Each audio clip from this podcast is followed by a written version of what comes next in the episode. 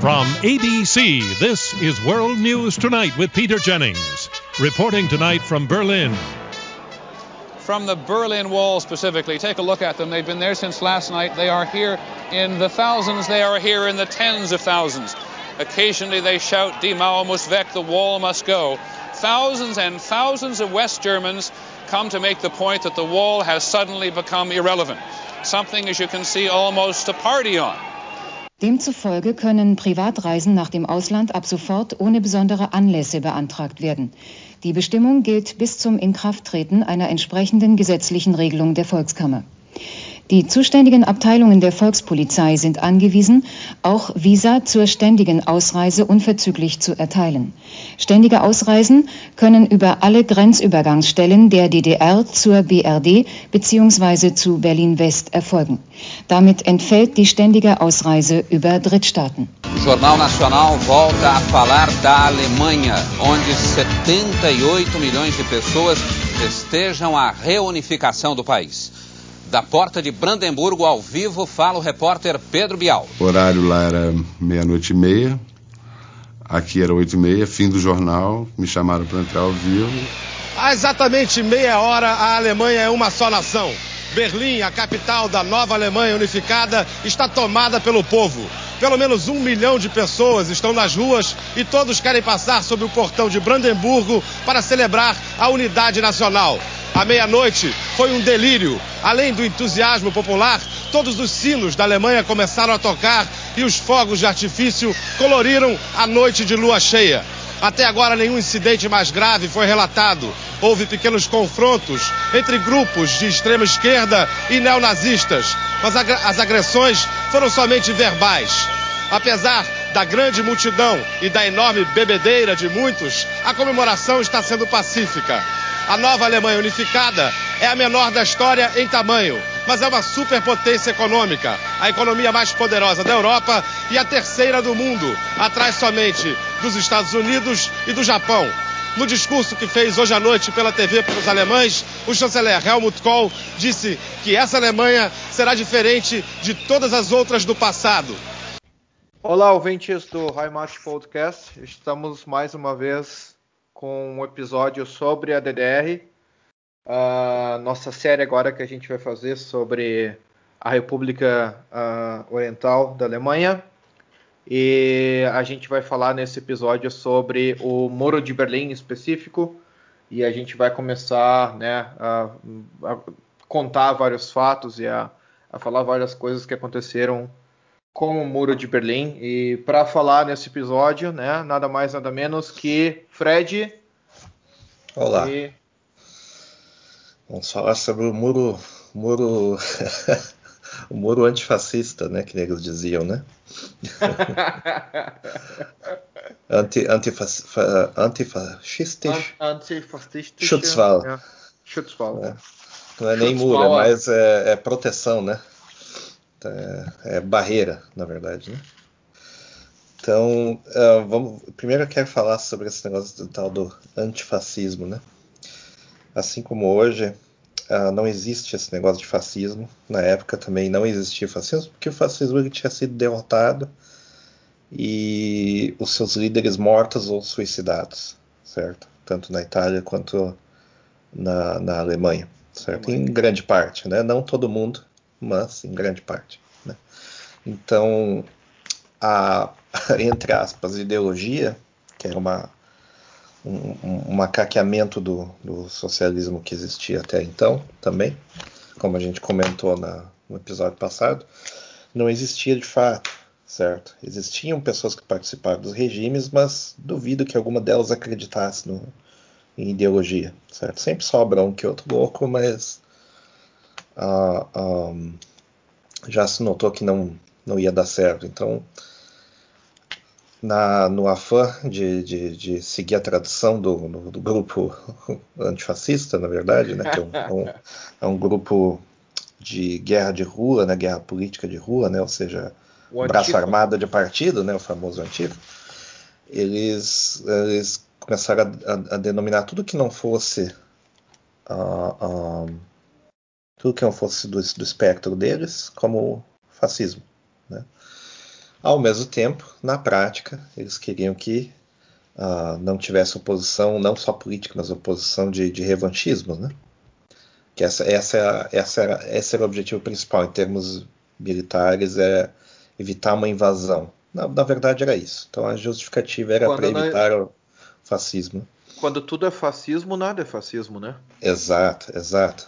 O objetivo era simples, o objetivo era parada de, de como a gente vai discutir agora, né? A gente vai expor agora, parar de sangrar gente para o outro lado, porque as pessoas estavam saindo do país, elas já viram que tinha acontecido uma década e meia antes, viram a coisa toda se repetindo, sabiam que ia dar problema, provavelmente uma guerra, ou talvez que as fomes né, que teriam acontecido umas décadas antes na, na Rússia, por exemplo, na Ucrânia.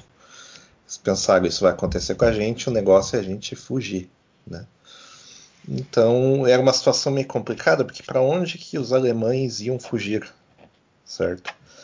Uh, talvez para a Áustria, talvez para a Suíça, talvez para a Alemanha, e era isso. Talvez para o Liechtenstein no máximo. Liechtenstein, yeah. mas, é, mas é isso aí, ninguém queria receber nenhum alemão na Europa. Então era. Eles será, iriam para a né? Espanha. Por que será, né? E é por causa do austríaco, né? Tu vê que coisa. Então, a, a, era, é, até se você pega revistas assim, do, do, Quatro Rodas, Playboy, do Brasil, nos anos 90, ah, você tinha guias assim, guias de como turistar na Europa, certo? E daí nos guias tinha assim, não fale alemão. Era, era isso aí mesmo. Todos os países, assim, os caras diziam, língua que você não deve falar, alemão. Então, para onde esse é. pessoal iria, né? Era o que não dava para falar no Brasil também na, na, na, guerra, na época da guerra, Antes e, depois, um, depois um pouco da, do pós-guerra. Eu me lembro que eu, a família dos meus, do, meus, do meu pai, né? Tipo, eles não pod... eles só falavam alemão entre si, eles não falavam outro idioma dentro Sim. de casa e eles tinham que falar meio escondido assim a, o, o, alemão, né? Era tipo, língua secreta, né? Língua, é língua secreta. secreta. Tanto que meu pai foi aprender português já já velho, já macaco velho, ele Sim. conseguiu falar um bom português, mas eles é. falavam alemão entre si, né? É, a língua, a língua secreta dos meus avós de um lado era isso daí e tinha uma mistura disso daí com o italiano do, da outra parte. Então era, era normal, assim, né? Para proteger os mais novos, até para não, não, divulgar os planos, né? Porque hoje, hoje em dia é tudo muito aberto e jovem não merece saber nada também. Né? Mas uh, essa questão da proibição da língua, isso a gente teria que falar na parte da imigração para o Brasil, certo? A gente vai Sim. ter programas sobre a imigração no Brasil e existiu também uh, moratórios ali de, de parar de ensinar alemão, etc. Isso, isso eu sei bem detalhado porque isso, isso aconteceu e está registrado. Né? Então, inclusive a própria iniciativa de ensinar português partiu de um, um dos primeiros imigrantes alemães que era um, um, um, não era marechal, como é que era? Capitão, agora, agora não me lembro do rank dele, mas ele era do Exército Brasileiro, inclusive, né? Uhum. E, e, ele estava meio que gerenciando a região ali de São Leopoldo, né? Então, mas enfim. Um, o muro esse, inclusive, ele, ele, foi chamado por um prefeito, não sei se de Berlim Ocidental, agora não me lembro. O muro da vergonha, Chandmala, né?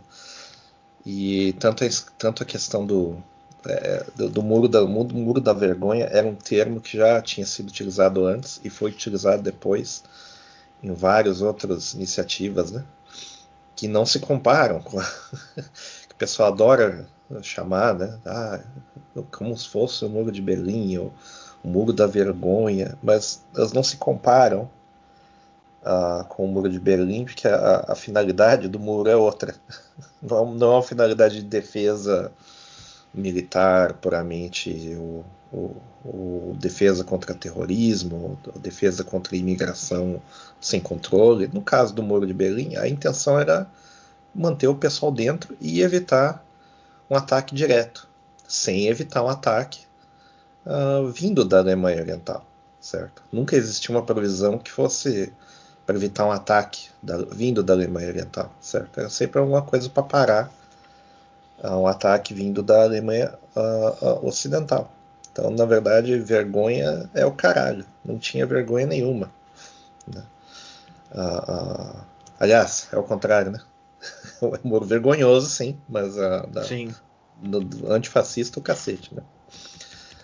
Então, isso meio que solidificou esse, essa, esse muro ao redor, não muro, né, mas a cercania da Alemanha, que ela foi fechada, né, para dividir a Alemanha Oriental com a da, da, Ocidental e, por final, o Muro de Berlim.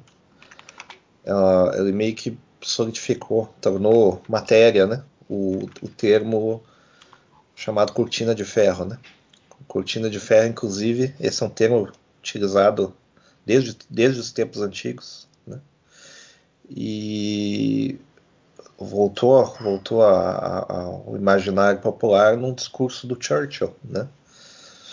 dizendo que uh, ideologicamente uh, os países ali do leste estavam sendo separados por uma cortina de ferro que era uma cortina ideológica, uma cortina de regimes diferentes. E se você olhar, né, é isso aí mesmo. Desde ali do, do, do, do da Polônia até ali embaixo, nos Balcãs, né, você tinha uma, uma divisão mesmo.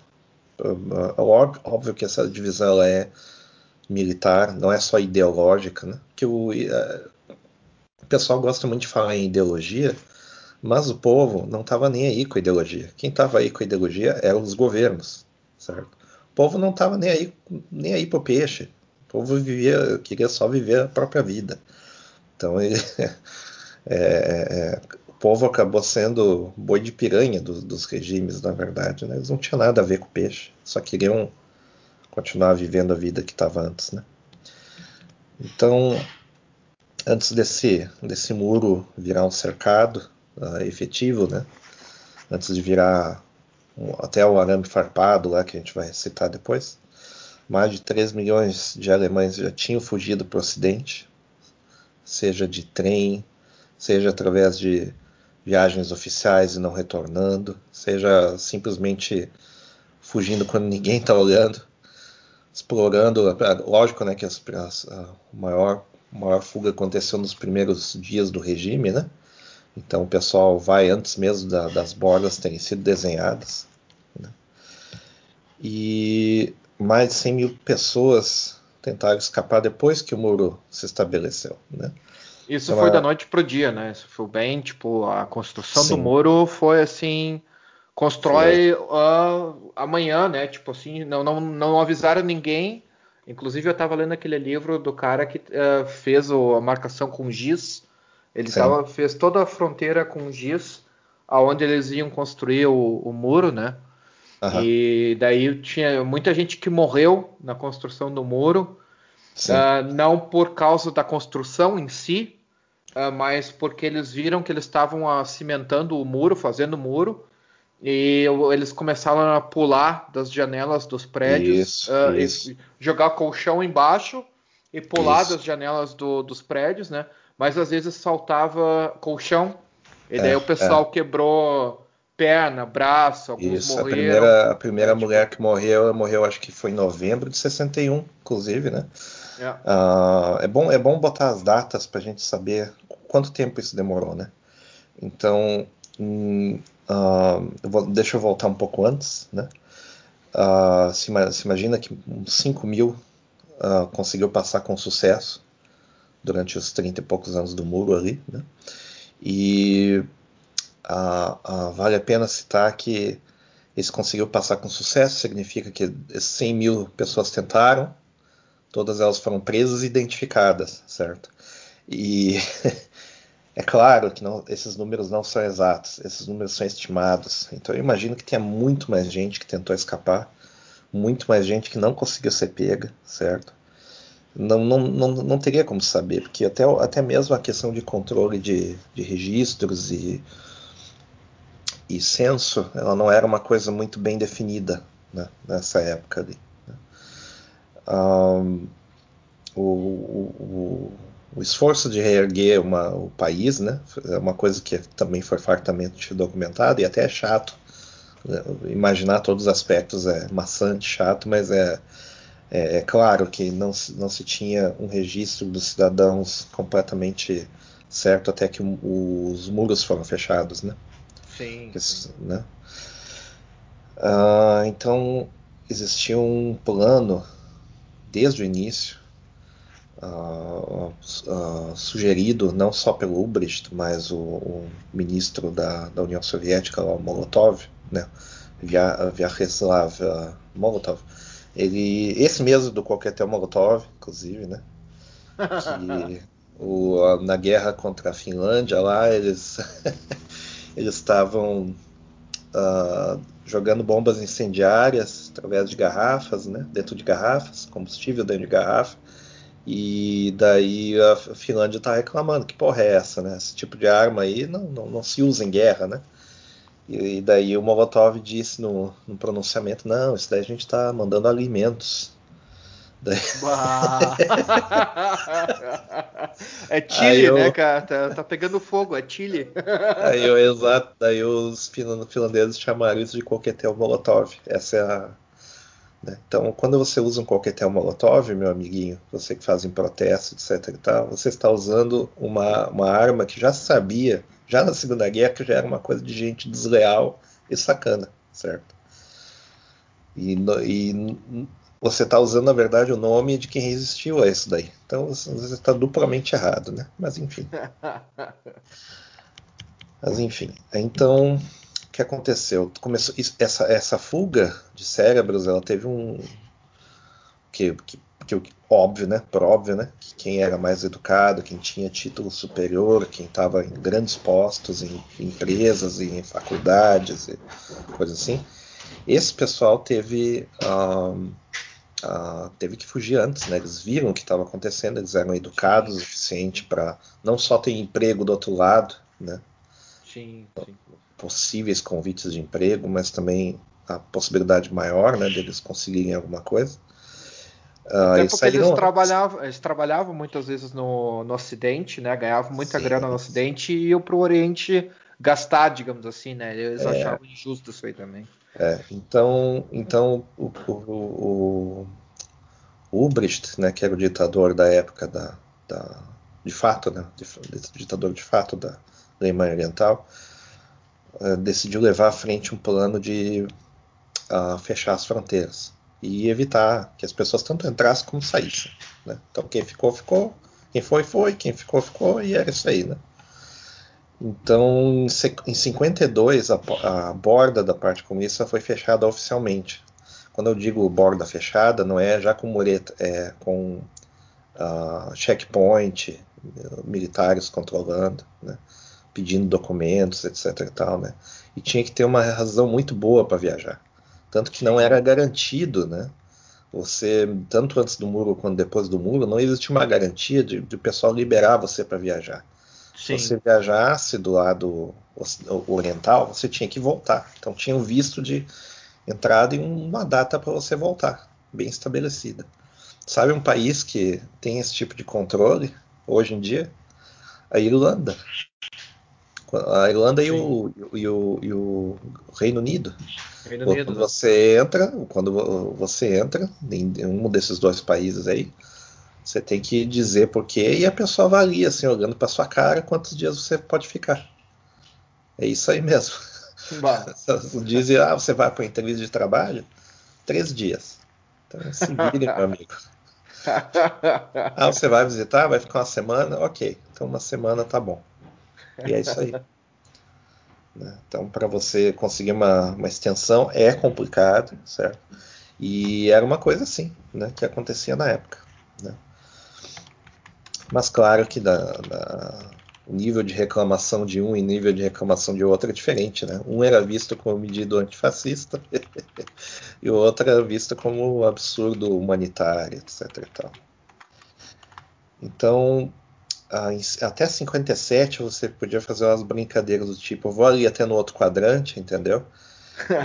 daí eu entro para a Alemanha Oriental. Então você ia, por exemplo, o quadrante francês, eu vou comprar uma baguete ali no Pierre ali e pô, mas só uma baguete? É, vou comprar as 30, né? E o cara pegava, pegava um trem, uh, mudava de roupa, sei lá, fazia alguma coisa assim, pegava um avião e ia para a Alemanha Oriental, certo? Então tinha, tinha esse tipo de coisa, né? E nessa e... época também tinha falta muito, já estava começando a falta de café. Né? Uma das coisas que eu estava lendo, estava vendo não, uh, lendo não, estava vendo algumas reportagens na TV alemão e alemã e eu acho que era uma reportagem de caramba, cara, eu acho de 1990 ou os anos 2000, assim, algo velho já. Uhum. E eles falando que na Alemanha Oriental começou a faltar café, porque eles não tinham a produção de café. Né? Sim, era tudo importado, e né? Era tudo importado. E o pessoal da Alemanha Ocidental, mesmo não existindo o muro, né? Eles já começavam a fazer envio de pacote de café. Então, tipo, assim, ah, envia uma encomenda pro, pelos correios com café, né? E era meio assim na sorte, né? É mais Sim. ou menos como no Brasil hoje, quando tu envia algo do exterior para o Brasil, é na sorte. Se, é, se Deus quiser, chega, chega né? É, tem, quiser, nós chega. temos a República, a República Popular Socialista de Curitiba, né? Que para as, as, as mercadorias. Né? Alô, então, Curitiba, uh, o Lebkuchen e os biscoitos de Natal dos meus pais estão aí. Uh, desde é, é de outubro do ano passado. Obrigado. É, é, a República Popular da, de Curitiba e o muro, o muro da, da do, do, Parolim. Deve ser uma coisa desse tipo. Assim. É ah, bairro lá pode. de Curitiba. Só pode. o muro passa atrás da agência dos Correios. Né? só pode, cara. Só pode. Os caras devem ter um muro lá passar, em Curitiba. Eles, é. O carteiro tenta passar e eles passam fogo nele um, enfim, daí tem um, essa questão da, da, importação. A pessoa se pergunta, tá, mas o Brasil, né? Não poderia exportar café? Uh, eu vou dizer uma coisa que parece, parece sacanagem, certo? Mas uh, o, o, café na Europa não é controlado pelo Brasil, certo? O Brasil é só produtor. Isso. Então, as empresas alemã, a, a, alemãs, italianas, austríacas, certo? A gente falou do Julius Meidel no outro dia, certo? Que é da Áustria. Então, eles têm um representante deles, ou a firma deles mesmo, no Brasil, em São Paulo, certo? Avenida Paulista, outras regiões, outros arredores ali, Berrini, tá? E eles uh, uh, são os caras que controlam uh, o envio. Então, eles decidem para onde vai. O Brasil não tinha um acordo inicialmente com a Alemanha Oriental, até mesmo porque demorou para ter o reconhecimento do país, né? Sim, sim, sim. E é engraçado que o reconhecimento do país uh, aconteceu durante o período militar, porque uh, em termos de organização da sociedade, isso é uma coisa que vai chocar muita gente, né? A ditadura militar do Brasil e a ditadura soviética da, da, da, da Alemanha Oriental era muito parecida. Sim. Certo? Sim, e o pessoal não nota isso aí. A pessoa não nota. E daí começou a ter um, um certo, uma certa colaboração em termos comerciais. E até, inclusive, coisa que poucas pessoas sabem, em trocas culturais, inclusive, certo? Por ah. quê? Porque os, o serviço secreto brasileiro, eu estou me contando para não rir, certo? O serviço secreto brasileiro não detectou maior presença da Alemanha Oriental no, no, no país. O que chocou né, o pessoal. Sim, que existia sim. era uma colaboração 100%, por exemplo, entre a Volks e, e, e grandes empresas alemãs ocidentais né, sim, e o Brasil. Então existia a troca de executivos, executivos iam do Brasil para a Alemanha, etc. Inclusive nessa época, muito das, da legislação de imposto e trabalhista para a pessoa que trabalha no exterior, ela foi forjada nessa época porque afinal de contas o Brasil sempre quis taxar, né? Quem trabalha Sim. fora, etc. E tal. Então a, essas regras foram feitas ali até na, no início dos anos 80, certo? Na, já na saída da ditadura.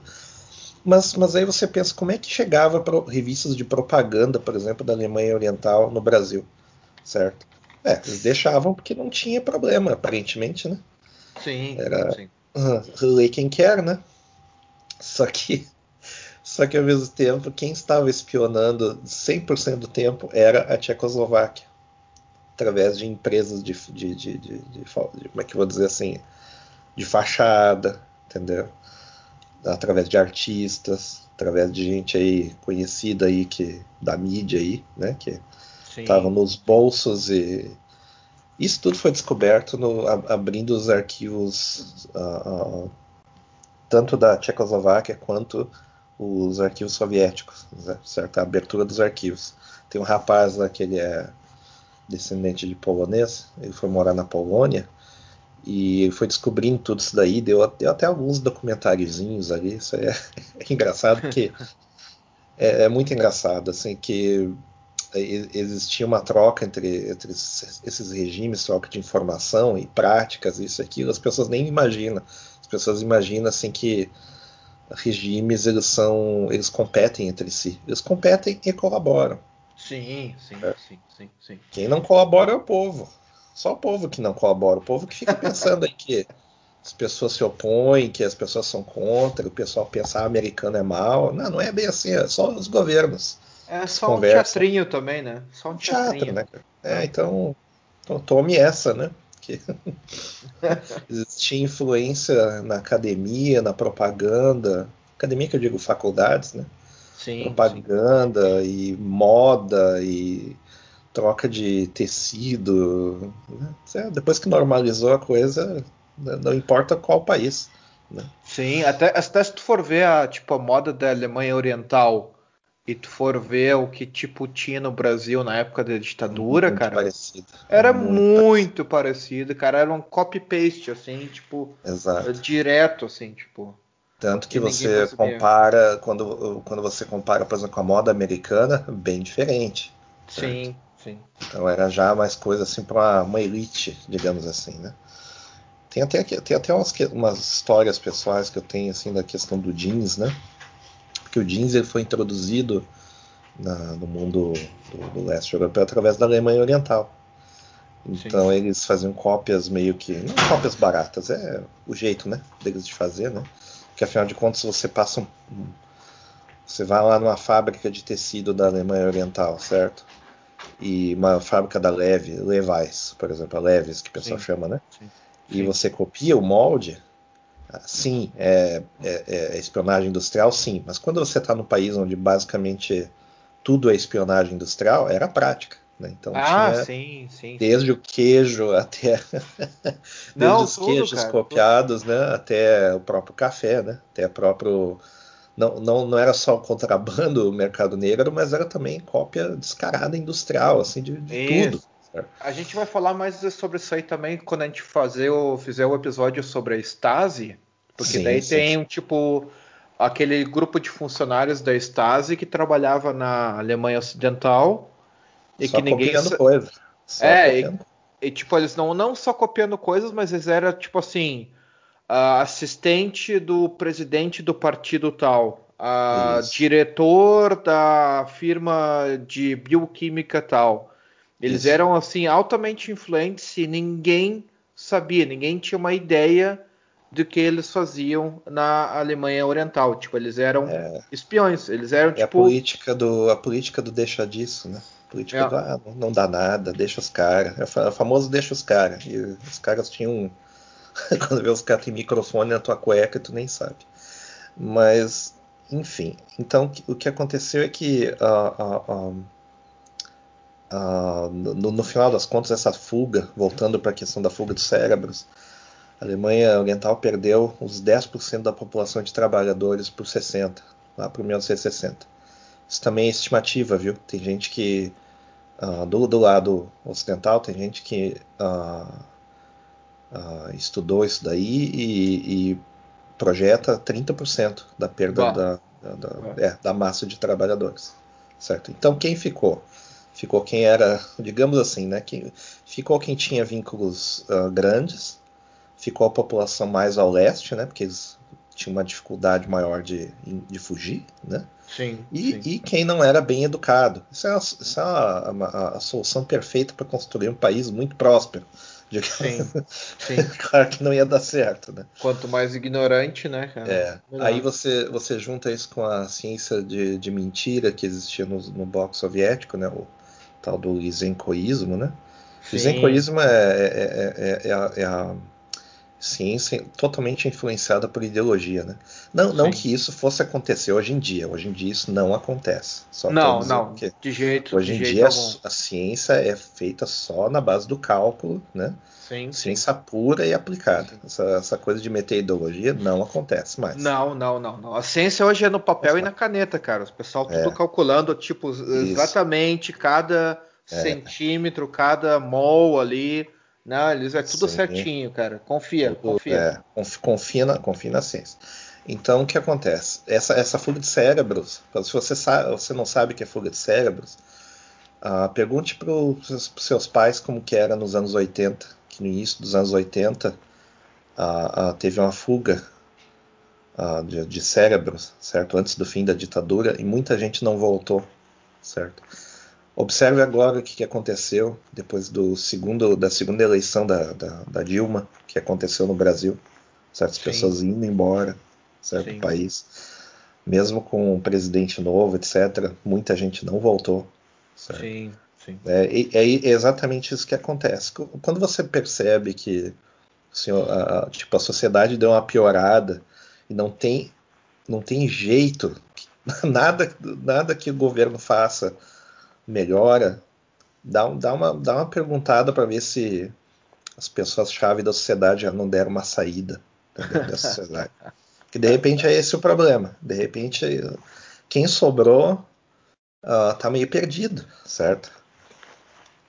Tá meio que ficando é, é, maluco, né? Tipo... Tem, aquela, tem aquela teoria do, do que, no, no, que tem certas, certos grupos religiosos, certas igrejas, né? Dizem que vai ter arrebatamento, né?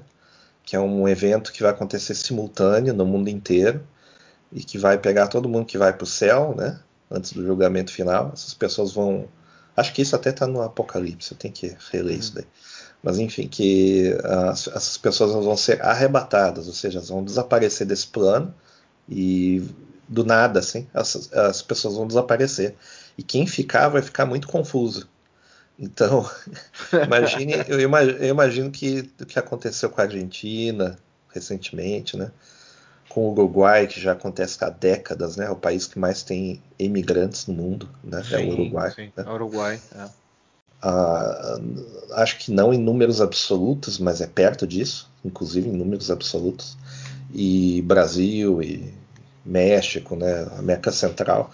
Ah, Uh, é, é, um tipo um arrebatamento, arrebatamento de quem de, de, da elite pensante, né? É meio assustador isso daí. Eu imagino, eu, eu, eu consigo imaginar, dado a escala, né, de perder 30% da população trabalhadora, né?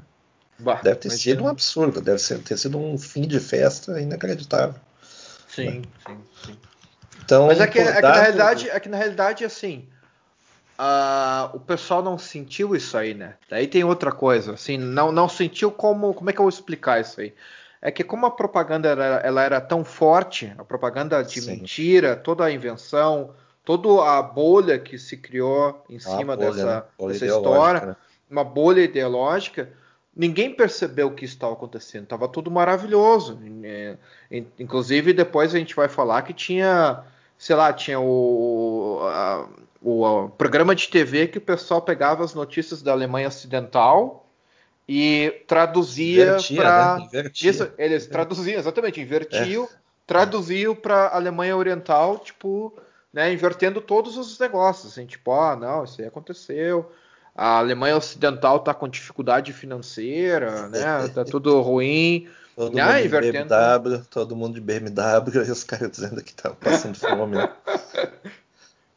É, uh, uh, eu, eu sei que o próprio governo brasileiro começou com esforço de propaganda uh, em, em, tudo quanto era mídia, certo?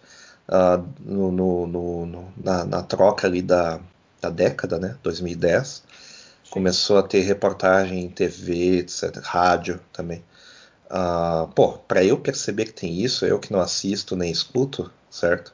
Imagina para quem, quem vê TV todo dia dizendo que estava tudo bem, que a economia estava bombando, que Bom, o, o, o, diretor da, da empresa que eu, uma, de uma empresa que eu trabalhava, ele chegou e anunciou assim, o Brasil está nadando de braçada. Quando ele falou isso daí, eu falei assim, ah, essa empresa ela vai falir E o Brasil já está em crise. Quando eu...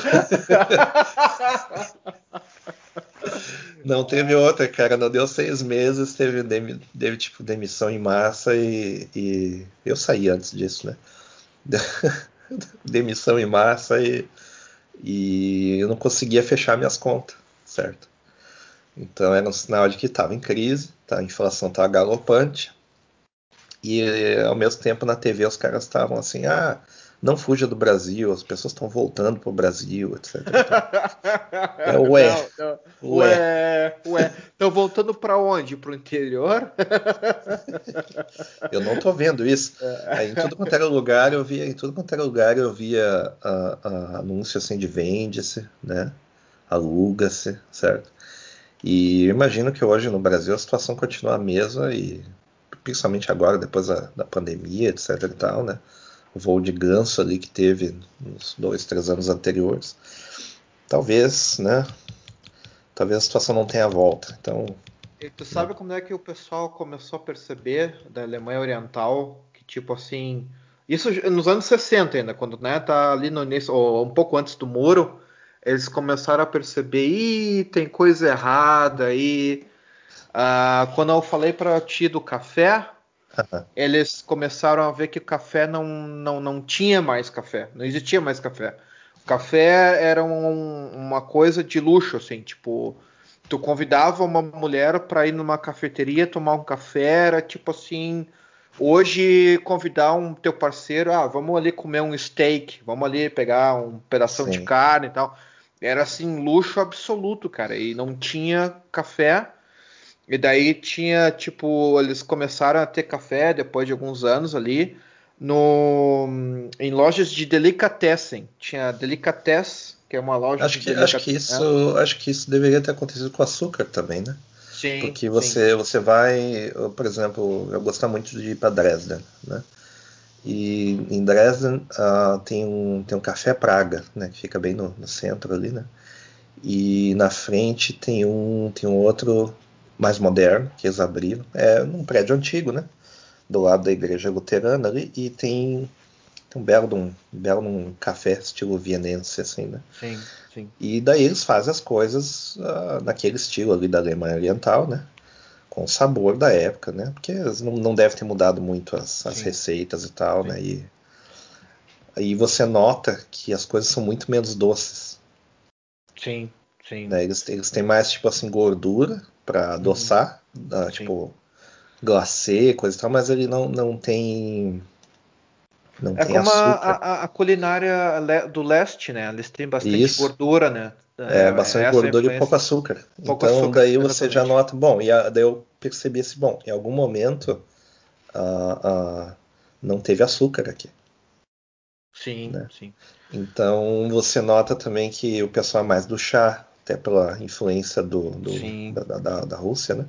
Sim. E também você nota. Não, assim, não, não, é, a... não, é, não é influência da Rússia. É, é, realmente, cara, faltou café assim, ó. Sim, sim, tinha... mas, mas tem a, tinha uma influência cultural forte, né? Por causa da, do chá, né? E o chá, o chá passou a ser uma coisa socialmente não aceitável, mas um hábito, né? Porque o, o chá, ele, o chá, ele você consegue fazer de qualquer jeito, né? Sim, você não precisa de um, de, um, de um clima muito você pode fazer, na verdade, infusão, né? Como o Ed Mota chama chá, né? Infusão. Sim, né? infusão. é todo, né? Uh, um, um, você pode fazer de, de qualquer plantinha que nasce ali, então você não precisa ter um clima ideal na Bahia, no Rio de Janeiro, entendeu? Você precisa, você pode ter em qualquer lugar, né? Porque o café, o café, o grosso do café no, no mundo vem do Brasil certo? Sim. As pessoas até elas não, não desconfiam muito, assim, né? Sim. Mas a, a, a, por isso que eu falei antes da questão de que quem controla, né? Quem controla o canal de distribuição não era não era Alemanha Oriental, né? Então... É, é, é, tipo, eles, as marcas daqui tem todas, muitas têm plantação no Brasil, né? Eles compram uh, plantações inteiras, tipo, tem a. Zegafredo, Isso. sei lá, a Dalmaia deve ter plantação em Minas. Com certeza. Tipo, eles têm tudo lá, tipo assim, é tudo articulado, eles só vem, só manda vir para cá os grãos. Não, e o engraçado é o seguinte, que daí o que, que aconteceu com a Alemanha Oriental, deixa, com essa história do café, desculpa uh, focar Sim. na história do café, que daí eles começaram a perceber que o pessoal estava indignado. Porra, não tem café para tomar, não tem café para comprar no supermercado. Na Delicatessen, na loja lá, custa, sei lá, 250 mark uh, um pacotinho de café da Dalmaia né? Vale, vale a pena dizer que, que a moeda era Deutschmarks. Deutschmarks. Não era, não era por uma Deutschmark. É. Deutschmarks por causa do Marx. Karl Marx. Karl Marx, exatamente. Daí, tipo assim, era, sei lá, um pacotinho da Dalmaia de meio quilo custava 250 e o salário normal ali na Oriental era, sei lá, vamos dizer, 2 mil, sabe, umas Isso. coisas assim. E daí tu é. diz assim, porra, cara, é 10% do meu salário um Caras pacotinho. ganhar de aniversário, né? É, é, é isso aí. E daí o que, que eles começaram a fazer? Eles começaram a ver uma forma de produzir café na Alemanha Oriental, né? E começaram a fazer marketing disso. Então, tipo, eles começaram Sim. a fazer. Tu sabe quando tem nas ruas. Super, super artificial, né? Que esse é. negócio que era super artificial, né? Sabe como tu começa a ver os, esses caminhãozinhos com banner dizendo, ah, Isso. não sei o que e tal. Eles começaram a fazer esses caminhãozinhos com banner já na época, com uhum. para fortalecer ou para fomentar a venda de café, dizendo, olha, compre café, nós temos café, tá tudo bem. Tipo, só que o alemão também começou a ver, o da Alemanha Oriental, porra, tá, continua caro. Vocês estão fazendo propaganda, vocês e é uma bosta. Uma coisa, é uma bosta e tá caro. tipo, não tem como. Mesmo vocês fomentando, não tem como. E o governo não fomentava isso. Até que uma hora que o governo viu que a crise estava séria, né? E daí eles começaram a fomentar mais isso aí. Inclusive na, na Alemanha Oriental eles faziam café com batata, cara. Tipo é, é, as coisas é. bizarras, é totalmente é, químico, né? De, o café químico. É, café, café, químico, é. Eles faziam, Enfim, né? secavam, né? torravam a batata de forma que tu conseguiria fazer um café, né? Isso, isso. É, tem, tem uma variedade de, de, café que até existe até hoje que eles, que, que eles fazem com outras coisas. Não, não, não sei do que, que é, mas é. Não sei se é cevada, que daí eles moem a cevada e. Ah, sim. É, é parecido, é parecido. É gostoso? Cara, não é gostoso. Tem não é, não é Alemanha, legal. tem aqui na Alemanha, tô tentando me lembrar qual é o nome, cara. É. Não sei que é malte. Eu, depois eu vou ver o que, que, é. Mas tem até hoje, existe até hoje, é horrível. Isso, isso é, é, é, um, é pavoroso. Eu me acostumei uma época de tanto comprar esse negócio para me forçar, porque o ser humano ele se acostuma a tudo, né? Vide, vide a pandemia aí, o ser humano se acostuma a tudo, né? Se tem esquimó, né? Então Esquimó se acostuma com gelo, né? Imagina se eles não iam se acostumar com café de batata. Né? Ah, é, então, se chama Caro, da, é, da Nestlé. É, não, isso, era, essa, essa, é outra, é uma das variedades, né? Mas é eu comprava, comprava da marca, marca local e tal. Eu sei que ah, nessa brincadeira aí o Ubrecht ele chegou a pedir 17 bilhões de dólares compensação para a Alemanha Oriental. A Alemanha Oriental deve ter dito parabéns, né? E é uma estimativa retirada do, do, do, do, do furico do muro, porque se não existia economia nessa época estabelecida, toda ela dependia do que foi feita em termos de infraestrutura na época do nazismo, isso significa que as estimativas econômicas eram, elas obedeciam os planos nazistas? Não faz sentido isso. Não faz sentido. Então é um número inventado, não dá para saber quanto que, quanto que uma economia ela pode produzir no futuro. Isso é, isso é loucura. Certo? Inclusive, inclusive se, se a gente for seguir a lógica risca, né? Uh, se a economia ali, a questão do nazismo foi né, produzida pelo nazismo e tudo mais, a Alemanha Oriental uh, fazia propaganda e botava em tudo que é jornal e tudo mais que não existia nazismo na Alemanha Oriental. Isso foi certo. tudo culpa da Alemanha Ocidental. Então, se não tem nazismo na, na, Alemanha Oriental na época, então por que pedir grana e indenização? Que não tinha nazismo, sim, não existia. Sim, sim. Né? Claro, então. será, será já ideologicamente mais puro, né? É. É, é isso é tudo, tudo conversinha, né? Então, teve a conferência de Viena em 61.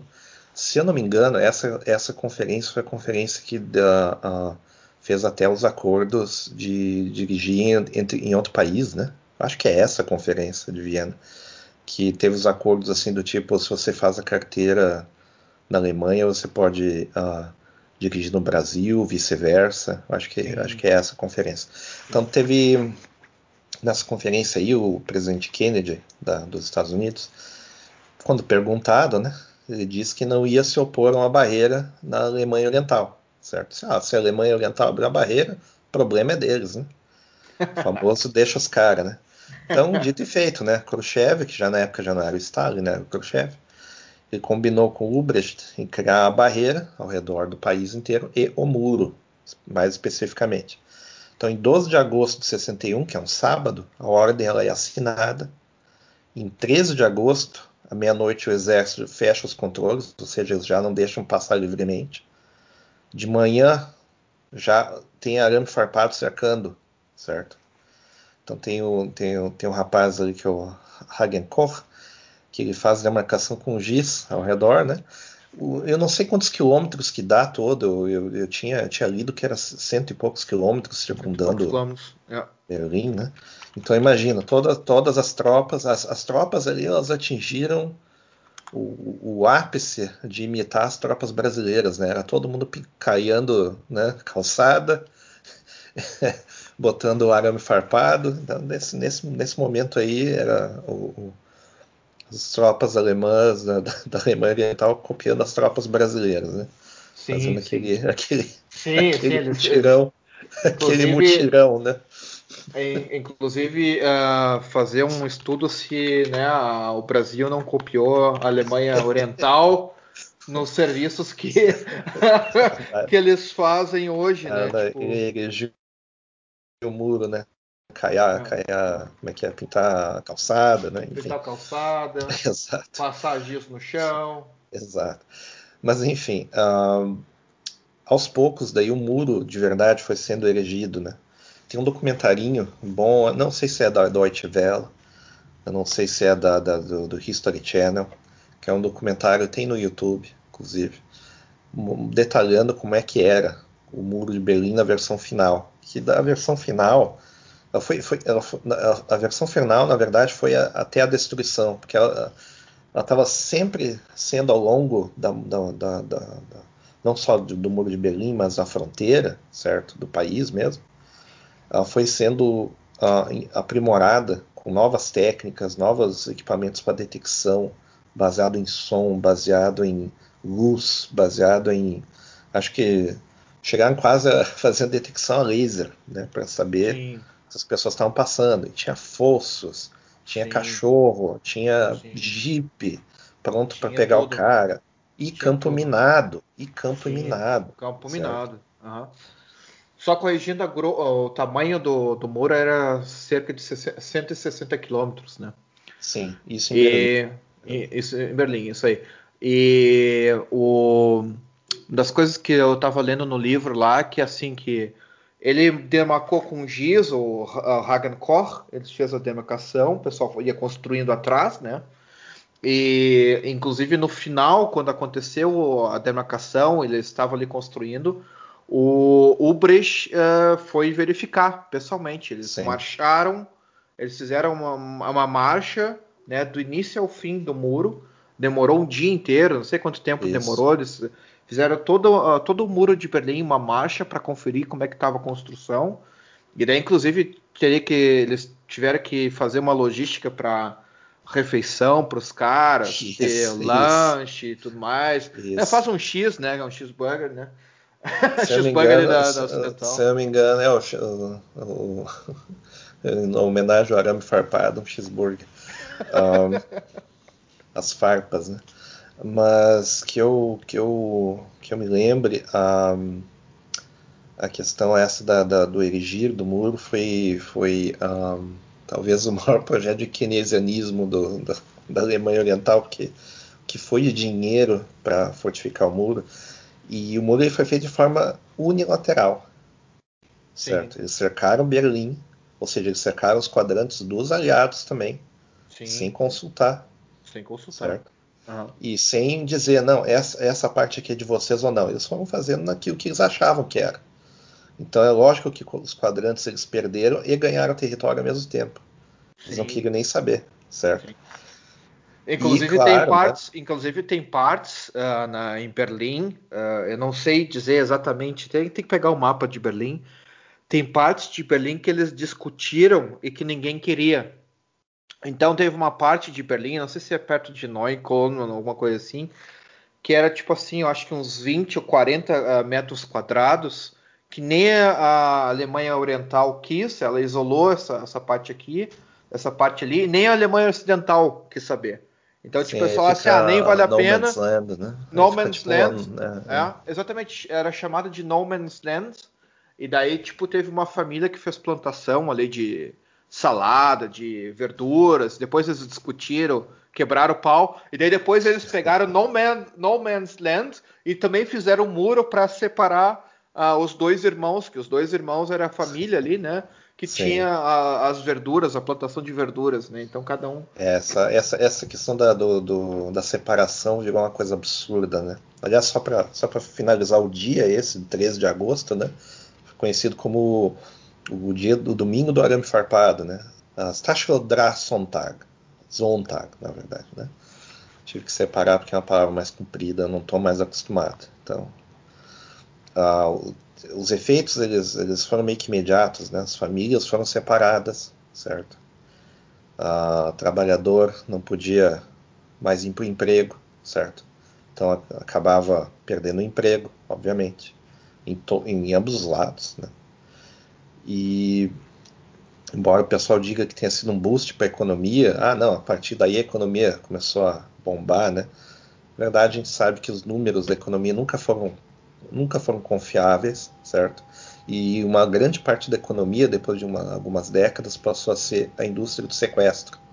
O que, que eles faziam? Eles sequestravam gente e pediam resgate. Sim, sim, sim. Certo? Isso era uma política não oficial, mas todo mundo sabia que isso ia acontecer. Então eles pegavam, sequestravam um industrial, sequestravam um diplomata e diziam, olha, vocês têm que nos, têm que nos dar grana aí. E Sim. daí isso passou a ser uma parte considerável da economia da Alemanha Oriental. Tudo por causa da questão do muro, né? Que daí se... Inclusive, inclusive é. assim, é, inclusive a, essa questão dos sequestros e tudo mais, eles uh, também tinham uma certa influência, eles tinham um certo controle nas atividades criminosas que estavam acontecendo ao redor. Então, por exemplo, sei lá, o cara lá que era tava do outro lado do muro, ou na Hungria e tudo mais, tinha uma namoradinha, Sim. por exemplo, na, na, Alemanha Oriental. Eles Sim. queriam que pegar esse cara e fazer umas tretas com o cara. Eles queriam sequestrar o cara, extorquir o cara, e o cara também era criminoso, então é tipo. Sim, era tudo, né, em, é, tudo em família, né? Tipo, vamos, é, já que, vamos já fazer que não tem. É, é, também tem aquela questão, né? Já que não tem julgamento real, né? E é tudo fora da lei, digamos assim, então o Estado pode tudo, no final das contas. Então você tinha essa situação aí de, forçar criminosos a cometer mais crimes, certo? A ser agente duplo. Isso, isso é uma constante de toda a ditadura, né? Isso também aconteceu na ditadura do Brasil, viu? Teve Sim. a história lá do Cabo Anselmo, acho que foi, que foi Sim. forçado a ser informante, né? Aí virou agente duplo. E hoje em dia o cara não tem nem nome, ele não tem reconhecimento nenhum por parte do governo brasileiro até hoje, né? Inclusive. Sim. E ele foi conhecido como traidor da, da, da, da, da, da esquerda, né? Então Sim. ele não ele é um párea, um párea social. Os caras têm que. Não. Né? não aconteceu só com ele também. Esse é o caso que a gente mais conhece, né? Sim, mas isso então... também na Alemanha acontecia direto, assim, no pessoal, eles eram informantes e eles eram, como a Stasi sabia de tudo que eles estavam fazendo, exatamente tudo, eles sabiam o horário que tu ia cagar no banheiro, que tu ia fazer xixi, com quem que tu falava, com que cueca tu saía na rua, eles sabiam tudo. E daí eles começavam a dizer assim, ó, a, a cor da tua cueca é azul, né? Ela é contra a Ventura, ela é contra o partido, ela é abusiva. Então, Sim, se tu é não invent, quiser inventar desculpas, né? É, inventar desculpas, não, na verdade, né? Se tu não quiser ser mandado embora, sei lá, para Sibéria, não, querer, não quiser morrer na cadeia, uh, tu pode nos ajudar, né? Nos dê uma ajudinha Sim. ali e tal. E também tem músicos, né, cara? Tem muitos músicos Sim. que na Alemanha Oriental que eles eram músicos, ah, drogas, rock and roll e tudo mais. E na real, na, nas escondidas, eles só davam uns papinhos pra Stasi. Ele, ó, fulano coisa tal, que, tá ali, coisa que, tá ali. É, coisa que aconteceu no Brasil também, né?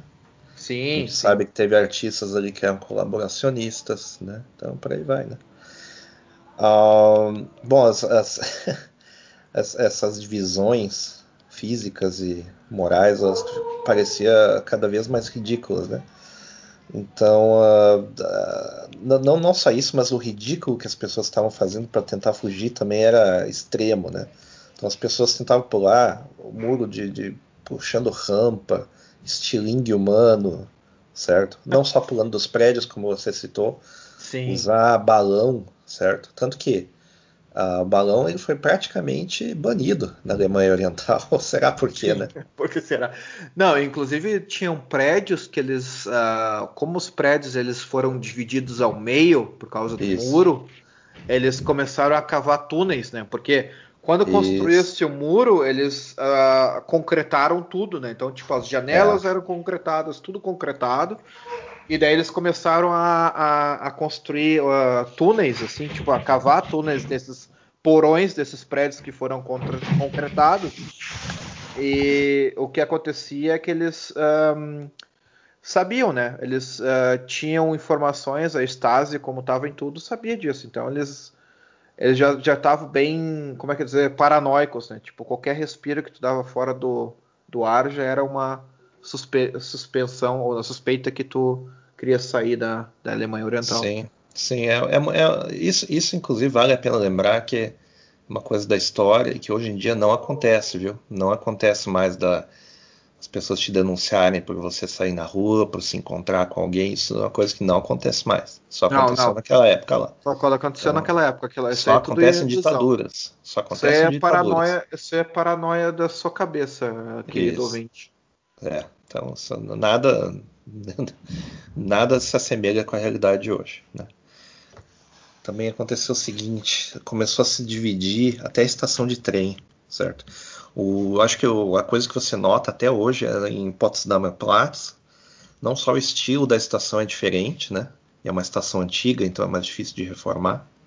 Mas você vê resquícios do, do, do, de concreto, muro, que existia Sim. dentro da estação. Você consegue Sim. ver isso aí. Sim. Certo.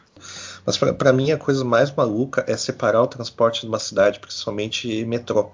Do superfície é fácil. Você faz o muro, acabou, né? Sim. Você fecha a rua, né? E tal. Sim. Inclusive em Berlim, se lembra, né? Vários prédios concretados no lado, prédios que você notou que eles foram desmanchados, aí ficou tipo a metade do prédio, é, é. certo? Parece um puxadinho às vezes, né? É muito bizarro, cara. É, é muito bizarro. Parece que passaram a, a, uma faca no prédio, certo? e ruas que não tem sentido de existir, que daí, ah, existiu um muro ali, etc e tal. Uh, ruas que elas mudam de estilo depois porque ela é feita a manutenção num tipo de um lado ah, e do outro, sim, né? Sim, sim. Vale, vale a pena lembrar que do lado ocidental não se fez nenhuma provisão nos muros. Certo? Não, não, não, não existia nenhum, nenhuma fortificação do lado ocidental. Nenhuma manutenção também, nada. É, então era tipo, tipo para deixar bem claro que foi o outro lado que fez, né? Mesmo assim, as pessoas tem muita gente que acredita até hoje, olha absurdo, que foi uma iniciativa conjunta, que foi, foi criado o muro dos dois lados. Olha, olha absurdo. De jeito nenhum. De jeito nenhum. Olha inclusive, absurdo a desinformação. Inclusive, se tu pensa isso, querido ouvinte, para de ouvir agora o podcast que você não merece. Né?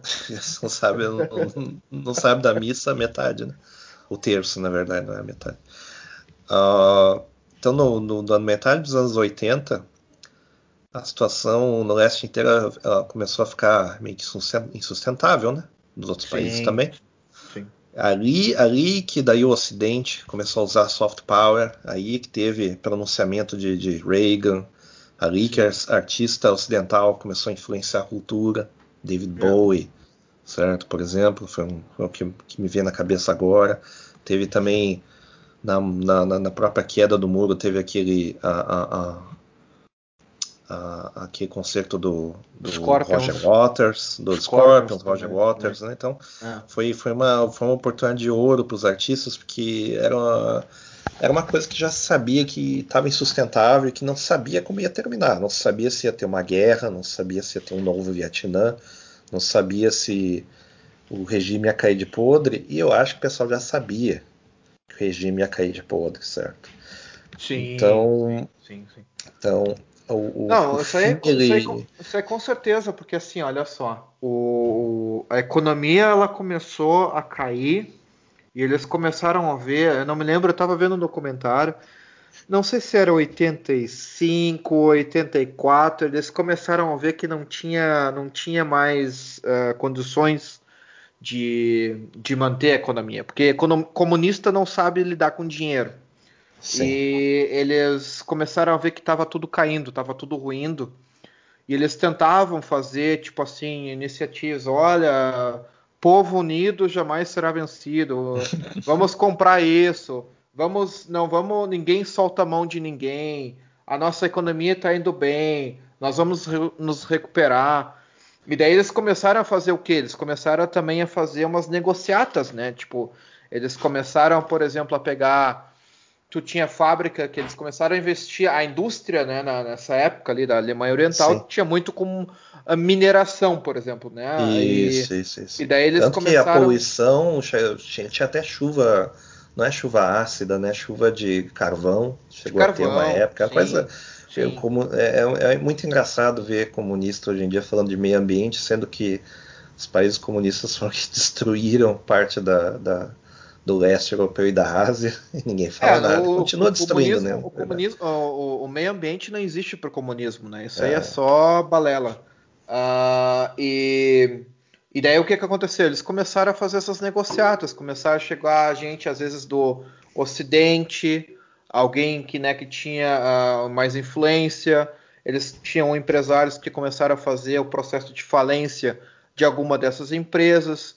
Eles uhum. tiveram que fazer a, a, hipoteca de várias coisas que ele tinha, várias firmas, várias indústrias, inclusive o, a, o fim, do, antes de chegar realmente a, a, cair o muro, eles tiveram essa coisa dessa, dessas hipotecas, dessas dívidas absurdas que eles tinham, eles tiveram que pegar uma firma de consultoria e essa firma de consultoria fazer o processo de insolvência. Eles tiveram um processo de insolvência da Alemanha Oriental. Isso aí já estava é, rolando. País, né? Isso, eles já estavam uh, uh, uh, fazendo isso aí desde 80, desde 84, sabe? Então já se sabia, todo mundo sabia nas entrelinhas, ou a politicagem, os políticos sabiam já tudo que ia dar merda. Então. É, só não sabiam como que ia terminar, essa que, é, essa que era incógnita, né? Sim, sim. Então... Daí depois eles começaram a ver que o, o processo de insolvência. Então vende ali vende a outra empresa, a mineradora vai vender, vai demitir todo mundo, sabe? Daí começou a ver o. Ver o eu estava vendo uma vez um documentário, eu esqueci o, o nome do, do documentário, é um músico alemão, ele já morreu uh, faz um tempo. Ele, ele era um músico da Alemanha Oriental e ele era comunistaço, assim, até o talo, assim, ele era comunistaço mesmo, ele dizia, assumia.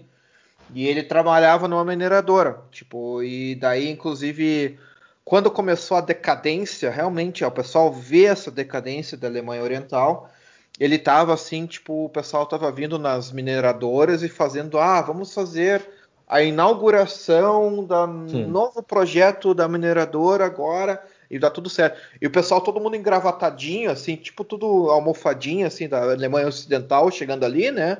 E uhum. o cara se indignava, dizia assim, aí o direito dos trabalhadores, daí aquela velha pauta do comunismo, do socialismo, né? O direito dos trabalhadores e blá blá. E os caras é, meu amigo, você não sabe, você não é. sabe como, como a situação tá.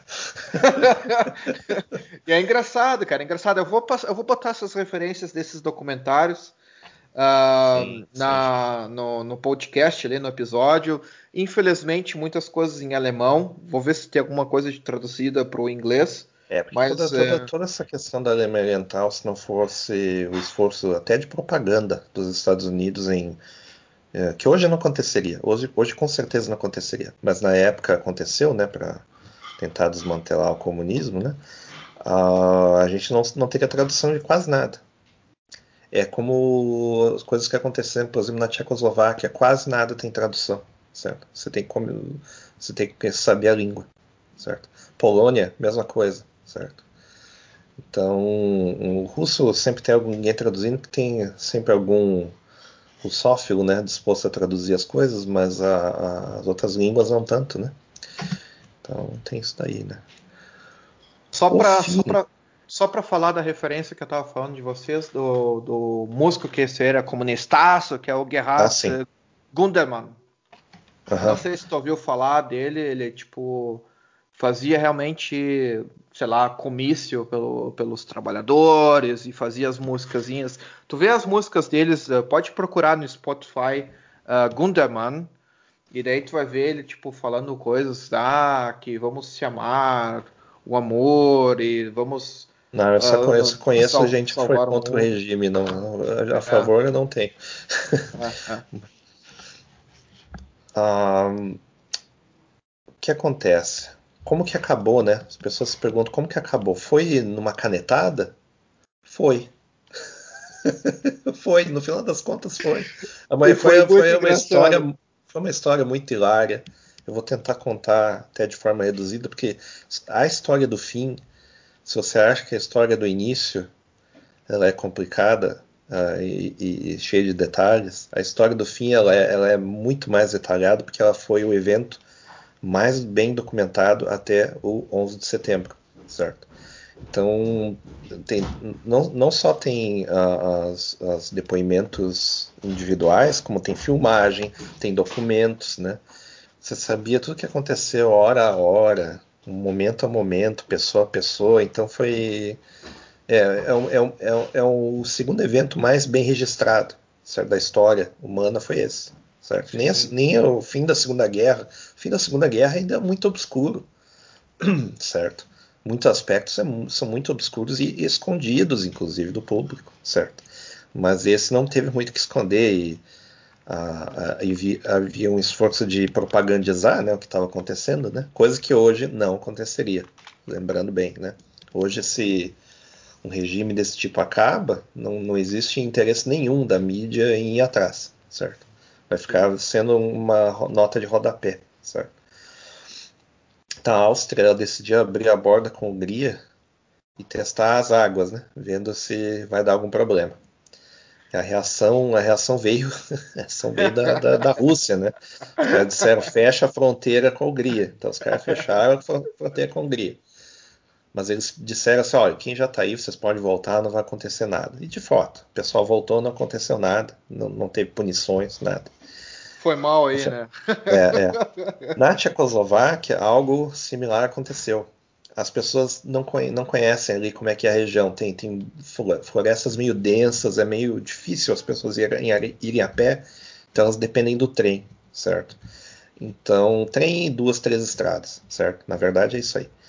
E, o resto vai para a Polônia, né? Então, você continua dentro do, do, da cortina de ferro, né?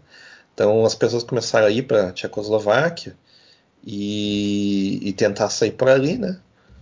Mas daí de trem eles, uh, eles, deixavam o pessoal ir, na verdade, e voltar, porque Sim. no trem tem controle dentro dos tem trens. Controle, Não tem como você Sim. escapar dentro do trem. Sim.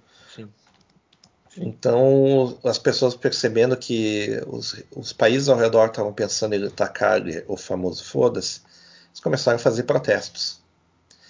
Então, embora se chama de Revolução Silenciosa, Revolução Pacífica de 89 ali, ela não aconteceu sem repressão policial, certo? Ah, que é bem sim. diferente do sim. que acontece hoje em dia. Hoje em dia, os protest... o protestante ele vai lá, ele quebra tudo, cospe nos policiais, aí depois de horas disso daí, horas disso daí, alguém diz, tá, agora tem que mandar o pessoal ir para casa. Então a polícia começa a descer o sarrafo, né? E daí os caras vão lá e descem o sarrafo mais pesado ainda. Aí tem essa situação aí que ainda acontece em alguns lugares, certo? Sim, sim. Isso é assim. Antes era assim, uma multidão se junta e eles começam a cantar. Aí a polícia já vem descendo cacete sem perguntar nada. Sim, porque sim. protesto não era permitido. Sim. Começa por aí. Começa e não, por aí, não, não, não só descer o cacete, não só começa a descer o cacete, mas como fazer, por exemplo, um, um como é que é um pickup, mas pegar gente do protesto. Eles pegavam assim, tipo, Isso, ah, fulano, é, fulano tá, tá, incitando ali para. E sabe o que, que eu estava lendo esses dias e realmente é real isso aí? Eles estavam usando uh, radioatividade, cara. Eles estavam usando é, é. Uh, radiação para marcar coisas da a Stasi, né? Tava usando radiação para marcar alvo. Então, por exemplo, eles uh, não só para marcar protestante que estava né, fazendo protesto ali na, na, na, contra os esquemas, eles também faziam, usavam o, o radioatividade para marcar provas, assim, marcar mala de dinheiro, isso, carro e não sei o que. Eles usavam radiação. E daí eles não. Eles ignoraram, eles completamente disseram assim: ah, foda-se, né? Uma radiação é um mal necessário, não vai dar nada, né? Tipo, não vai dar é só nada, um pouquinho. teve, teve é uma galera um aí que morreu de câncer, né? Durante é, essa brincadeira aí. É, é teve né? uma galera que morreu de câncer do nada. Assim, eles é. não sabiam por que eles morreram do nada. Tipo assim, uh, fulminante um câncer, né? E era tudo por causa de radiação. E eles faziam isso aí, cara. Eles pegavam as pessoas do protesto, né? A Stasi, levavam pra cadeia e fazia assim, não tinha essa que hoje é você quer uma sopinha, quer um ravioli, não, era, né? Era, era cacete, vinho, era cacete, cacete o cara dizia é. até que, que tinha pisado na lua, tinha, ele mesmo não, pessoalmente. é. não, tinha, não tinha essa de do cara ser fichado, tirar uma foto do cara, cara de drogado lá e largar o cara. Não tinha daí, esse negócio aí. Não, tinha, não, é, não é que nem hoje que quem tá, quem tá aprendendo faz parte do mesmo grupo que financia o protesto. Não é, não é que nem hoje em não, dia. Não é. Certo? Hoje em dia o protesto é basicamente um teatro. Certo? É. Quem sofre é a população. É. E isso aí, todos eram fichados, né? Qualquer coisa que tu fazia, tu era fichado, tu ia para cadeião lá, tu, ia, tu era torturado. E outra coisa que também tinha, que eu não, não comentei, uh, antes de cair o muro, eles começaram a ver que ia dar merda, eles começaram a abrir as fronteiras, né, a Áustria e tudo mais. E eles começaram a, a permitir que as pessoas deixassem a Alemanha Oriental. Tu, tu, tu fazia uma, um requerimento, né, preenchia um formulário. Isso. E isso. se tu tivesse com a ficha limpíssima, assim, tipo, tinha que ser um anjinho, assim, um anjo é. Né? Fazia a firma, a, o formulário lá para encher, eu quero deixar a Alemanha Oriental. E tu pegava e tu entregava isso aí, Sim. né? Uh, é, hoje, assim... hoje, hoje em Cuba acontece a mesma coisa, né? Para você sair do país, você precisa de um salário acumulado de aproximadamente 30 e poucos anos. Sim. Certo? Mas, só, mas sem, sem pagar despesa, só o teu salário inteiro durante só os 30 anos. Você pode, pode, tipo, se financiar a saída. É umas coisas assim bem. E sabe o que eles faziam com esse formulário? Eles entregavam, e a Stasi olhava o formulário e dizia: Ah, o fulano quer sair da Alemanha Oriental? É mesmo? Mas que pena. E eles pegavam os caras que estavam preenchendo esse formulário, eles investigavam assim com o dobro do esforço. Eles tinham, sei lá, dois agentes da Stasi pelo, andando pelas ruas, vendo o pessoal que ele tá fazendo. Esse cara que morava na rua X lá, ele falava assim: ó, fulano tá querendo se mandar. Coloca uns 10 carinha ali para ver o que, que ele tá comendo e quando é que ele tá indo no banheiro. Os caras faziam assim, tipo, exatamente isso aí. E daí o que acontecia é o seguinte, que quando a, a pessoa um, fazia qualquer coisa suspeita, sei lá, deu um oi uh, gritando para um funcionário da Stasi, alguma coisa que falou de merda, os caras pegavam ele, logicamente, levavam lá para cadeia. E eles olhavam na ficha, né? Que estava tudo anotado na ficha. É ah, cancelado o processo. Está cancelado não, não é nem, nem cancelado o processo. Os caras assim, ah, você quer uh, deixar a Alemanha Oriental, mas por quê? Explica pra gente aqui, a gente quer saber mesmo por quê. E os caras metiam o pau assim, o dobro, assim, com o dobro de vontade, assim, no cara, só porque ele quero tinha tomar café. Eu quero é. tomar café, eu não aguento mais. É, é, é. é. Uma vez, o, né, nessa época aí, o, o, convenientemente, o Honecker, ele disse que ele estava doente. Então ele, ele já estava doente faz muito tempo. Mas nessa época o pessoal também mascarava as coisas?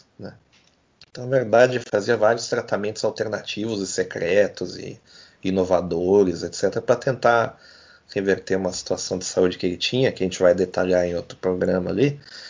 E saiu, né? Aí quem, ah, quem assumiu é Egon Krenz. Né? Teve, teve um que o outro que assumiu também, assim, interinamente, etc e tal, e acabou ficando o Egon Krenz.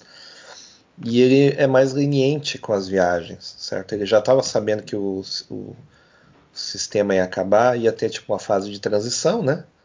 E ia ter uma passagem de poder para, imaginou ele, né? Para ter vários partidos, eleição, etc e tal, né? E no, em 9 de novembro, ou seja, o 11 de setembro invertido, né? O governo diz para permitir refugiados saírem diretamente através dos, dos, pontos de controle, né? Como, é, como era em 61, certo? Como era antes do fechamento da, da do, do, do, muro, né? E da, da, da, da, fronteira, né? Sim, sim. Então tem o Gunta Chabowski, que foi o, o, o porta-voz do Politburo, né? Ou seja, o cara porta-voz do partido inteiro. Politburo, yeah. Uhum. é. E ele, ele, eles, eles disseram assim para ele, olha, passa a palavra adiante aí, né? Então, que, que vai ter essas informações ali. Então, ele numa conferência com a imprensa, ele recebeu um bilhete. E só que no bilhete não foi escrito assim que era para manter em segredo essas informações. Era só para passar informação para os guardas, que daí os guardas já tinham o regimento e eles iam fazer as perguntas necessárias, né? Tipo, pô, mas isso é a partir de quando? Quem? Uh, quantos guardas mais a gente precisa? Então era, era mais para manter assim a ordem, né, para frente, né? E mas ele pensou que era para falar ali, né? Então ele disse, olha, veio um comunicado aqui e está liberado para as pessoas saírem.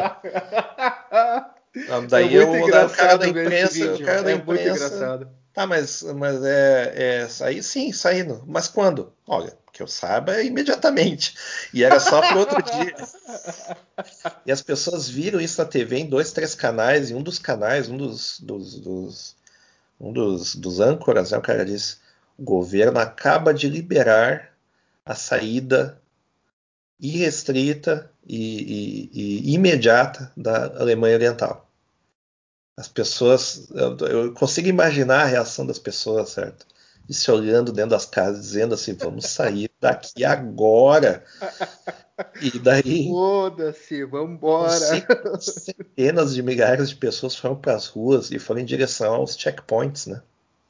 Sendo que o checkpoint mais famoso é o Checkpoint Charlie, né? Mas isso, Sim. Checkpoint Charlie, a gente pode até citar em outra em Sim. outro episódio só sobre referências da DDR, que vai dar um episódio inteiro só falando de livro, filme e música. Sim. Mas enfim. Um, que é por isso também que a gente não está citando, porque isso toma tempo, né? Então, é. mas, mas enfim. Uh, um, por exemplo, eu vou, nessa, nessa episódio de livros eu posso falar sobre os livros da Mary Fulbrook, da, da Anna Funder, que é ah, é australiana, inclusive, né? Muito bom. Que, que é, e outros autores, né, também, né? Que, que, que eles falam mais assim, não na questão mais do fato, mas mais na opinião também, tem umas, tem umas coisas interessantes, né? Ah, pois é, então as pessoas se aglomeraram Certo. Inclusive tem uma história disso aí, né? Que elas se aglomeraram e daí teve um guardinha lá. E o é, guardinha, o, pensou, o guardinha, o guardinha olhou assim: vou morrer, tô fudido. Vou morrer, sabe? as pessoas vieram para me matar. É. Aí eles pegaram e abriram. As, as, é, porque era assim, eles estavam esperando passar pelo controle de fronteira. E de repente, não, pode passar, pode passar. E o pessoal passando assim. É. Passa, passa boi, passa boiada. É, certo? É, é. E as pessoas não acreditavam, daí elas visitaram, muitas delas visitaram Berlim Ocidental pela primeira vez. E voltaram. voltaram. Depois de algumas horas, a pessoa parou para tomar uma cerveja, para ir num bar, as pessoas se abraçavam, famílias se reuniram ali brevemente e voltaram. Voltaram. Pouca, quase ninguém ficou. Que é uma coisa que marcou assim a, a, a, a, o governo né, da Alemanha Oriental, os caras pensaram, bom, finalmente a gente pode agora fazer a transição porque vai acontecer de forma pacífica. Foi uma de certa forma um grande alívio, né? Claro que internamente no Partido Comunista lá, o pessoal ficou meio, meio tiririca da vida, né? Moscou não, não gostou, não gostou, sabia nada disso. E os caras começaram a se preparar lá em Moscou, pensando, isso vai acontecer aqui e a gente tem que se preparar. Né? E lá a coisa aconteceu mas, com, com sangue. Mas, né? inclusive, então... tem, uma, tem uma outra coisa que, que, que eu andei vendo um documentário. Isso na questão desse erro aí da, do, do Chabovsky lá, uh, que o Gorbachev veio visitar um pouco antes, né? Sim, o, sim, sim, A Alemanha Oriental. Tá. E eles estavam esperando, acho que o, o Krantz estava tava realmente esperando que o Gorbachev ia dizer: não, não, uh, mete pau aí, né? Vamos fechar tudo e vamos fechar o máximo possível, vamos continuar com a Alemanha Oriental. E disse que o Gorbachev não falou nada. Tipo assim, não, tá, tá se bom. omitiu, se omitiu. Se omitiu. Ele falou assim, se omitiu. É. Ah, tá, tá bom, tá bom. Ele estava esperando que o Gorbachev ia dar uma discursão e tudo mais. Ou, ou que fosse dar uma ordem direta, né? Mais direta, é. É, é mas ah, não, é, é, realmente aí tá, tá aí essa situação aí. É. Que o, o Gorbachev, as pessoas têm essa ideia de que ele era a favor das coisas, né? Que ele era a favor da liberação, etc e tal. Até hoje ele fala, né? Eu não sei, eu acho que já morreu, até não, não sei, tem que, tem que ver. Mas eh, ele, na verdade, ele era ambivalente. Ele estava vendo o que, que, ia acontecer, certo? É o famoso jogar verde, né? Então, né? Então, é, ele, essa, ele ficou essa situação, né? É, é, e a, a, alguns, alguns dias depois, semanas, daí o pessoal começou a, já que o muro virou inefetivo, aí é que você tem aquelas cenas icônicas de quebrar o muro, né? Sim, sim. E também, de novo, passa boi, passa boiada, né? Sim. Nessa era aí nós temos a maior revelação para o mundo, né? Que foi o Pedro Bial, né? Como correspondente. Sim. Que ele, a carreira dele despontou a partir dali, né? E por muito tempo daí o pessoal achou que isso, os outros regimes começaram a ruir nos outros países também de forma muito similar. Em alguns lugares deu sangue, certo? Sim. Na, na, se eu não me engano, na Romênia, o Ceausescu foi, foi morto pela população. Sim. Né? Teve uma contra-revolta na, na, na, Rússia, né? o Partido Comunista tentando tomar de novo o poder, daí teve mais um, uma brincadeira de blindado. E foi, foi meio. O pessoal põe assim como a primavera do, do, do leste, etc. Mas não foi tão pacífico quanto, quanto parece. Muita gente morreu, muita gente teve que sofrer ali, né? E para mim a, a imagem mais icônica do Muro de Berlim é aquela do soldado da Alemanha Oriental pulando o, o cercado, né? Pulando a, sim, o arame farpado. Né? Para mim essa é a, é a imagem mais mais icônica de todas. Né? Inclusive tem a, dessa de soldados, até me lembrou, desculpa aí falar agora, no início do muro tem aquele soldado que um dia se indignou, né? Pegou uhum. o blindado e foi contra o muro, cara. Ele pegou um carro blindado do exército, ele entrou, acelerou assim, tipo, para destruir o muro mesmo. Ele destruiu parte do muro e ele foi. Eu não me lembro se ele morreu por causa dos ferimentos ele assistia muito ele... Trapalhões, viu? Porque, no, porque ele... nos Trapalhões isso acontecia direto, mas é. os caras não morriam, né? Acho que ele mas, assistiu. Mas isso nos anos 60, né? Isso quando logo do, quando iniciou o Moro. não sei se ele morreu por causa dos ferimentos, porque eles metralharam é. ele. Ah, ou, ou se ele. Ele, não, ele conseguiu, ele conseguiu atravessar o muro, só que ele estava assim, depois a foto dele no hospital, assim, ele tinha quebrado tudo, levado tiro por tudo, é. se quebrado e tudo mais. É, é um muro, é um, é um muro antifascista, né? É um muro antifascista também, né? Vai é. saber, né? Teve muito, muita gente aí que era fundadora do Partidão, que colaborou com o Partidão, que sofreu na, na perseguição anterior dos nazistas, etc., e que apanhou no regime aí por ser fascista, de repente, do nada, né? Os caras viraram fascistas. Isso também não acontece no mundo no, nos tempos atuais, viu? Então, só lembrando que essa pecha ela não é distribuída a esmo pelas pessoas, né? Então tem que ver isso aí. Isso não acontece mais, esse tipo de estigma de tentar desumanizar os outros só porque você não concorda, não acontece mais. Então, vale, vale sempre esse lembrete aí. Aliás, para finalizar, quero dizer, deixar só essa mensagem que se tem alguma similaridade com fatos atuais, é pura coincidência ou os fatos não estão acontecendo, viu? Não, é, é paranoia Coisa da sua, imaginação, é. É paranoia sua. Uh, eu quero só falar um pouco, finalizar, uh, né? O, a gente falou do fim do muro e tudo mais. E daí, quando caiu o muro, tiver, teve algumas consequências aqui na Alemanha, que é, por exemplo, assim, eles começaram a ver o que, que tinha sobrado da Alemanha Oriental. Sim, fazer então, espólio, eles, né? Espólio. Eles começaram a fazer um espólio. Inclusive tem uma firma que era uma, uma que fazia isso aí, que é o nome da Troy Hunt, né? Imagina, mão, mão confiável, né? Troy Hunt. É, é, outra que o exército copiou, né? Mão amiga, é, né? É, mão amiga. Troy Hunt, né? Troy Hunt, de, de, confiança, né? Pode confiar. E eles, o que, que eles começaram a fazer? Eles começaram a ver a privatização, né? Eles começaram a privatizar. Ó, a gente tem uma fábrica ali, vamos privatizar, é. vamos ter que mandar o pessoal embora. É, tipo, era uma parte mais assim, como é que dizer, de direitos tributários, eles fizeram uma, bem a parte de direitos tributários na, na Alemanha e para ver o espólio da Alemanha Oriental. E da Troy Hunt tem um nome Sim. que, inclusive, tem um filme na Netflix. Eu não sei se Netflix do Brasil, onde é que tem. O... Aqui na Alemanha tem em alemão o documentário, que é sobre o Roveda, Roveda, uhum. que ele é o, o, o, cara que conduziu esse processo de falência, de insolvência, sim, sim, da sim, espólio da Alemanha Oriental, e ele foi assassinado. Eita. O detalhe, o detalhe é o seguinte: ninguém sabe quem assassinou ele até hoje. Até ah, hoje. Com certeza ele deve ter, deve ter deixado algum mafioso do mercado negro ou coisa assim. Puto que de, acabou com o negócio do cara, com certeza. Sim. Absoluto. Mas assim, mas assim, cara, não, não foi assim coisa de amador, de assassino uh, amador, porque é o seguinte, uh, os caras mataram ele na casa dele com um rifle, foi com, né, com um sniper, realmente um sniper. Não foi alguém que pegou uma pistolinha e deu um tiro nele, foi um uhum. sniper.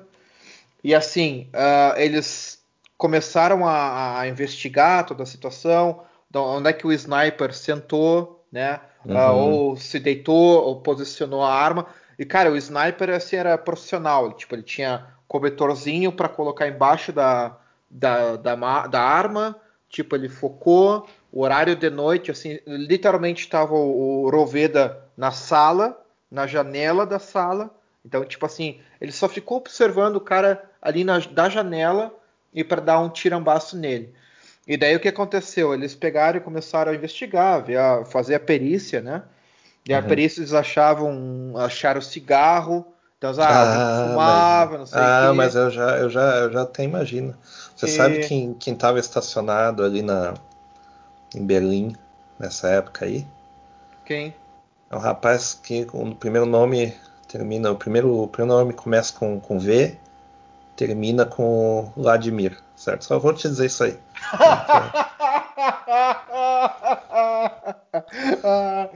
não, não, acho que não. E olha só. Só tô deixando, não tô dizendo que é, foi. É, é, é mas... uma suspeita, né? Suspeita, é, né? Que... Tipo... E daí o que acontece é o seguinte. Eles suspeitam até hoje, eles não conseguiram esclarecer quem é que matou o cara, o, esse, o, o, o advogado que fez o espólio, né? Porque eles acharam todo esse advogado era um nazista, ele estava privatizando tudo que podia. Óbvio e... que é óbvio que é óbvio que é. Como, eles... como, se tivesse tido privatização na época do nazismo, né? Realmente. Sim, sim. Sim. Que exatamente aconteceu. Não, nazista, né? nazista tô falando assim, né, de, de apelido, assim, de, de porque ah, todo mundo é, tudo é nazista, né? Tipo, tudo é fascista, né? Enfim. Uh, e daí assim, o, eles desconfiam que foi ou a, o Exército Vermelho, né? Ou a Stasi, só que o que acontece é o seguinte, a, essa aí é a minha opinião. Uh, a perícia viu cigarros, viu tudo assim certinho, eles deixaram o cobertor, fizeram tudo, né, uh, ali certinho. E assim, a, a, motivação da Stasi na época era por causa que eles tinham, eles foram traídos, né? Tipo, eles Sim. começaram a expor o pessoal da Stasi, tava tudo na merda, na, nós Sim. estamos fodidos, ser expostos e tudo mais. E o pessoal da RFA, do Exército Vermelho, né, a RAF, também estava indignado com, com tudo. Sim. Só que assim, pelo nível de profissionalismo em, em, em botar provas, botar os cigarros ali e tudo mais, para mim, a minha desconfiança, a minha aposta que foi a Stasi. Porque ela uhum. foi muito profissional no sentido tá, tá assim. muito de, perfeitinho. Tá muito é, perfeitinho. botar a prova, porque. Tá, tá na cara, a, assim, né? O Exército Vermelho era tipo coisa emocional, cara. Eles eram, tipo, se eu fosse o Exército Vermelho, eles ia pegar uma metralhadora ou encontrar Isso, o cara é mais, e dar um é mais, tem, é mais assim, tem que, tem que fazer e acabou. Sabe? Tem que fazer e acabou, sabe? E, e para mim foi Stasi, pelo nível de organização que eles tinham no, no, no, crime ali, não, não, não poderia ter sido algo emocional. Não foi algo emocional, foi algo que alguém que sabia como tava, se pegava numa arma e, e, se atirava e se matava o cara. Claro que a gente vai depois entrar, quando a gente for falar de Exército Sim. Vermelho, que eles fizeram treinamento na, na Líbia né, e, e, sabiam atirar, mas isso aí não é o nível de profissionalismo não, com não, a emocionalidade que o Exército Vermelho tinha. Mas enfim, Sim. é a minha aposta, é só um comentário, né? Tipo, assistam, acho que tem no, no Netflix, eu não sei se tem no Netflix eh, brasileiro, inglês ou, ou whatever. Deve ter em algum Netflix aí de vocês. No alemão tem o nome do filme, documentário sobre o Roveda. Sim. Eu vou colocar também na, lá no episódio, lá na descrição do episódio, esses dois nomes, o nome do músico lá, o comunistão, ah. e o Detlev uh, Roveda. Sim. A gente, vai, a gente vai falar mais sobre a reunificação, que é o fim do regime, né? O fim do regime não implicava uma reunificação. Vale sempre lembrar né, que uma coisa é uma coisa, outra coisa é outra coisa. A, a reunificação é um princípio que parte dos dois lados, mas um lado acabou vencendo e as regras foram mais ou menos conforme um lado, né, com o lado ocidental. Claro que o lado que, que... foi o lado oriental, né? O lado oriental. né? Tipo, até hoje, né? desculpa, há controvérsias, desculpa há controvérsias.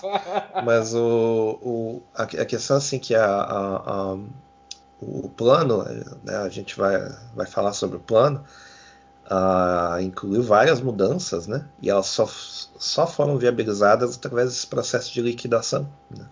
Do, do, do, ou seja, começar Olha. com a casa limpa, né? Sim. Inclusive teve a questão da mudança de moeda, que foi um negócio traumaticíssimo, né? Sim, sim. E, né, a adoção do, do, marco de volta foi, foi meio, meio complicado. Mas era isso. Né? Eu, acho que, eu acho que já tá bom de Muro de Berlim, início e fim, eu acho que já tá bom, né? Uma hora e meia quase de podcast, acho que tá bom. Eu espero que vocês tenham gostado do episódio. Uh, deixa aí um espaço para o recado final, Fred. Era isso. Eu já dei os recados antes aí, a gente volta daí falando sobre a Stasi, a famosa firma. A Stasi. Né? Ah, a firma. Ah, aí eu quero ver. Aí eu tô, tô estudei muito para isso. sabe muito. Você Joga sabe muito, muito, você vai para você vai pra cadeia se você sabe muito. Então, Putz, muito cuidado. Olha, olha, olha a controvérsia, vou pra cadeia, sei demais. Abraço aí então, queridos ouvintes. Nos falamos no próximo episódio do Heimat Podcast. Assinem lá no Spotify na sua plataforma de podcast preferida. E também deem um feedback aí se vocês não conseguem ouvir, se tem algum problema com o podcast, a gente tá tudo, agradece. Tá tudo experimental, tá tudo experimental aqui. Que ah, não tô fazendo obra em casa, então né, tudo é, é tudo um grande experimento. É tudo um grande experimento, né? Agradeço aí a audiência, um abraço e até mais. Falou.